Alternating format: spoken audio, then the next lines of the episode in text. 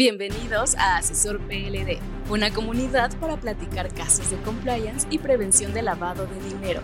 Conduce Javier Martínez, director del despacho TaxDay México. Comenzamos. ¿Cómo están amigos? Bienvenidos al caso 70 de Asesor PLD. Eh, vamos a seguir siendo, digamos que, no tan positivos políticamente, vamos a ser negativos políticamente. Y en este caso vamos a ver eh, el tema de engañoso optimismo económico a inicios del 2024. Eh, la descripción del caso es que hay muchos analistas optimistas que no quieren ver los datos duros y como ha ocurrido en otras crisis, corremos el riesgo de perder, perdernos en la cruda realidad y después sentirnos sorprendidos. Eh, no sé, tal vez recordando 1994, diciembre del 94, cuando eh, la crisis explotó en diciembre del 94, eh, en esos momentos todos los analistas nos decían que las cosas estaban requete bien, hagan de en cuenta como hoy, ¿no? Donde de repente dices, pues no parece que haya nada de qué preocuparse. Y tú dices, lo que pasó fue esto, que nos confiamos en que las gentes o los analistas que son políticamente correctos nos pueden llevar a un problema grave. Bien, soy Javier Martínez y mi correo es jmartinez.taxday.com.mx. Recuerden que el asesor PLD previene lavado de dinero y logra que se cumplan las obligaciones legales. Es un poco lo que hacemos los asesores PLD que formamos parte de esta comunidad de la cual ojalá y tú también este, formes parte o vayas a formar parte. Vamos a trabajar con un artículo del financiero del jueves 15 de febrero del 2024 de Enrique Cárdenas. Se llama Signos Vitales, su, su, este, su columna. Eh, dice, optimismo económico engañoso. Eh, recuerden que habrá que seguir a Enrique Cárdenas, los que queremos estar más o menos enterados sin cargarnos a los pesimistas a los, o a los optimistas. Él sería una de las opciones. Pudiera ser que si alguien quiere entrarle todavía a más temas, a lo mejor un poco centrados, a lo mejor hasta un poco pesimistas, serían algunas otras personas, como Macario Esquetino, ¿no? Tal vez eh, también sería este, alguien que pudiese estarnos sirviendo para irlos siguiendo.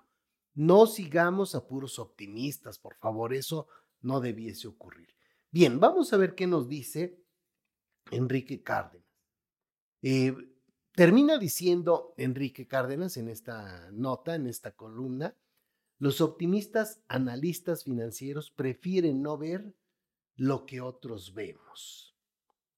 Ay, en la torre. Ok, así lo dice. En fin, podemos seguir con estos datos, pero no alcanza el espacio. Lo que me queda claro es que, por alguna razón que desconozco, los optimistas analistas financieros prefieren no ver lo que otros vemos. Es un poco ya lo que vamos a ver en términos generales. Eh, empezamos diciendo, oye, hay un optimismo económico desbordado. Y nos dice, este, nos dice Enrique Cárdenas, ha sido recurrente la narrativa de un optimismo económico casi desbordado que me llama profundamente la atención. Analistas prestigiados, reportados por Bloomberg, El País y muchos de los medios más afines al gobierno han subrayado el excepcional crecimiento económico de 2023, el boom de las exportaciones y el aumento de la masa salarial que han llevado al repunte del consumo, al auge de la inversión, especialmente a la inversión extranjera. A sus ojos, todo va muy bien. Este es un tema. O sea, si te quedas solo en lo que dice a nivel general, la portada, digamos, las ocho columnas, parece que todo va muy bien, pero hay focos amarillos. Continúa diciendo, Y me llama la atención porque al escudriñar un poco más a fondo, se puede observar que estos grandes avances son, en el mejor de los casos, solo de 2023 y que, en realidad, existen focos amarillos que ponen en tela de juicio su posible continuación en el futuro.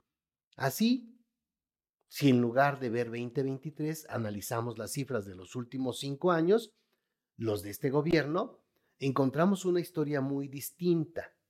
Apenas se están recuperando varios indicadores a los niveles de 2018.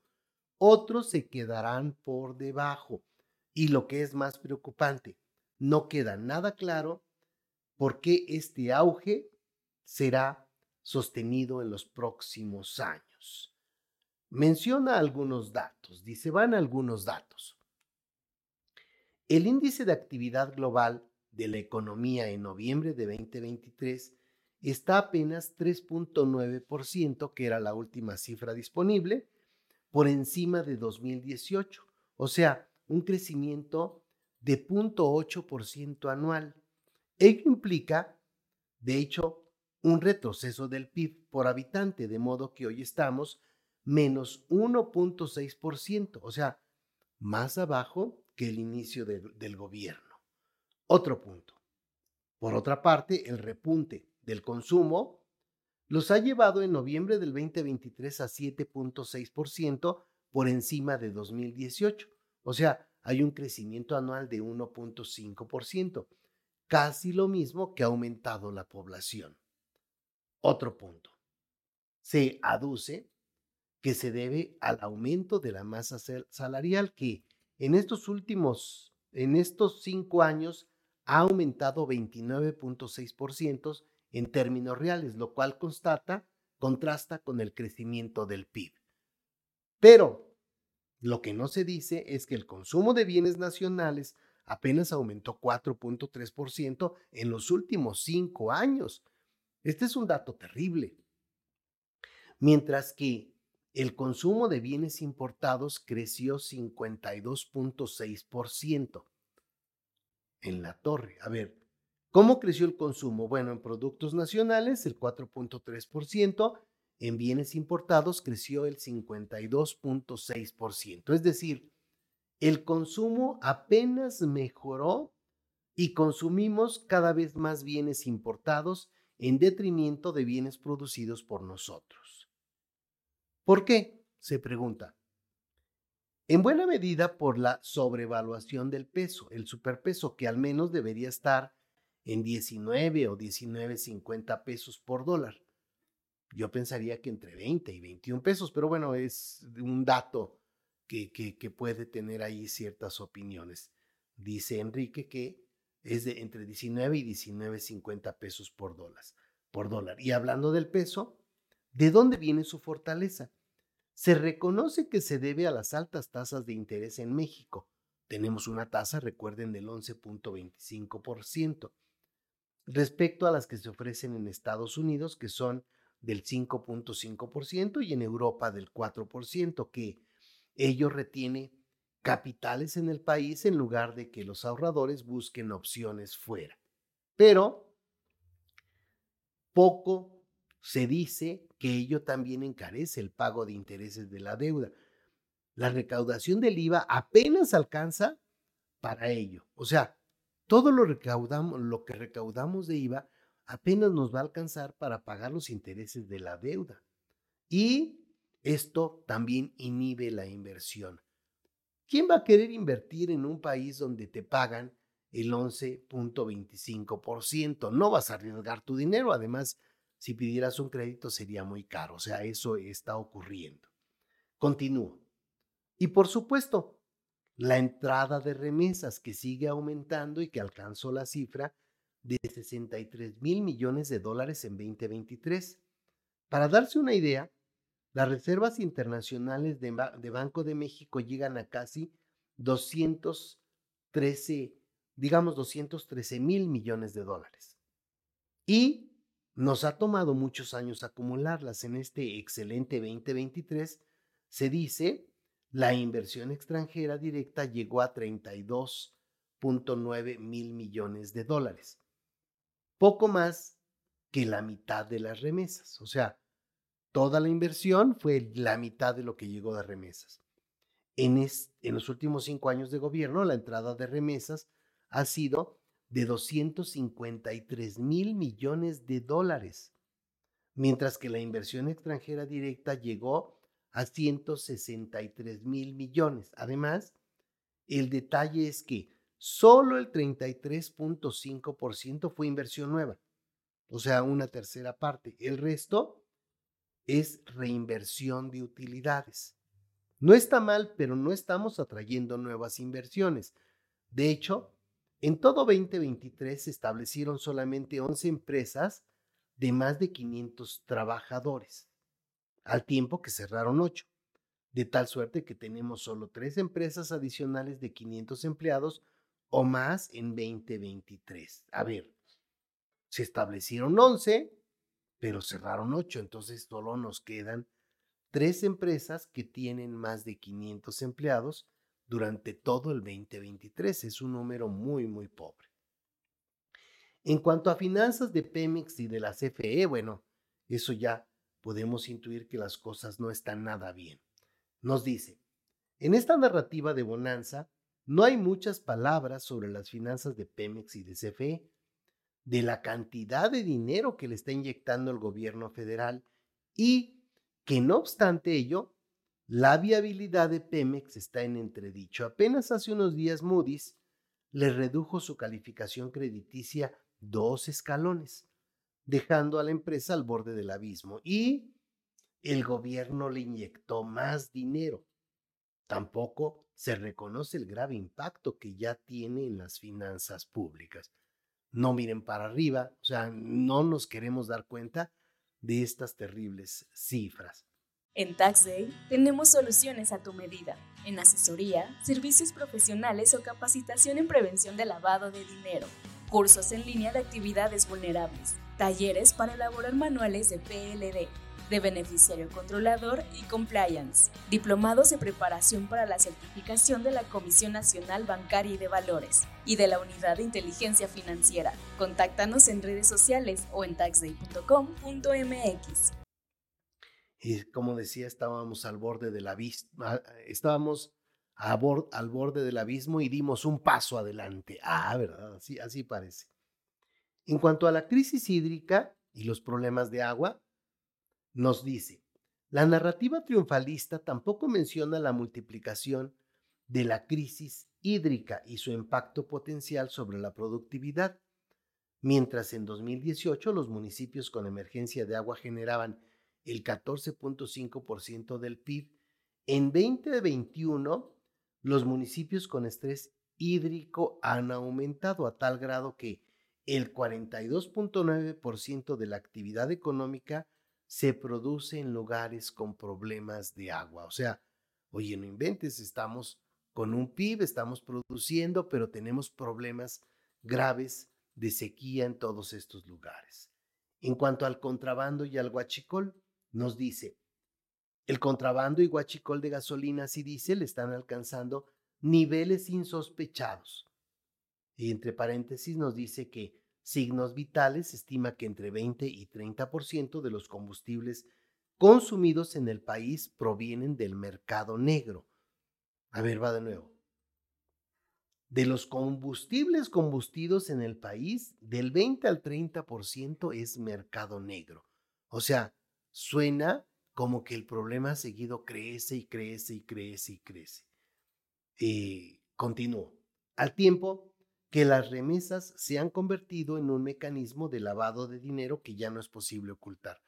Ya lo hemos platicado en algunos casos sobre los temas de remesas, o sea, no se justifica tanta lana que está entrando. Y nos habla de la economía del cash, del dinero en efectivo. Todo, hecho, todo ello se refleja en la economía del cash, en el país del rey del cash. El número de billetes de mil pesos en circulación ha aumentado 326% en los últimos tres años, mientras que los billetes de denominación media hasta 200 pesos apenas crecieron 24%. ¿Por qué imprime tantos billetes de alta denominación el Banco de México? Hoy, el efectivo que se encuentra en manos del público es enorme. Si dividimos el total entre el número de mexicanos, cada mexicano, incluyendo bebés, niños y ancianos, tendría en su poder todos los días 19 mil pesos en promedio. ¿De verdad? Sí, suena terrible. O cada miembro de la población económicamente activa mantiene en su poder constantemente 41 mil pesos en promedio. ¿A cuántas personas conoces que están en esa situación? Parece que en el Banco de México no se han dado cuenta que, sin quererlo, están facilitando la economía subterránea y el lavado de dinero. 79% de las transacciones superiores a 500 pesos se realizó en efectivo en 2021. No inventes, o sea, somos una economía informal en general, casi, casi con estos números. Y quizás ello haya contribuido a que México se convirtiera en el país con mercados más criminales en todo el mundo en 2023. Y ya, es termino ahí. Eh, ya vimos la, frase con la que terminó Enrique. Enrique, este, me regreso aquí nada más para revisarlo, Enrique Cárdenas termina diciendo, en fin, podemos seguir con estos datos, pero no alcanza el espacio. Lo que me queda claro es que, por alguna razón que desconozco, los optimistas analistas financieros prefieren no ver lo que otros vemos. Tú que estás viendo, querido colega, tú que estás viendo, querido este amigo, empresario, este o empleado, o, sea, ¿qué onda contigo?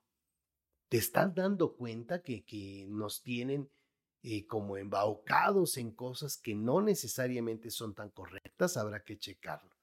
Ok, veamos nada más dos comentarios de Gabriela Siller Pagasa que valdrá la pena que la siguen. Si no la siguen, también es una analista eh, financiera digamos, que nos permite poder estar viendo las cosas no de manera tan optimista como lo están haciendo algunos otros.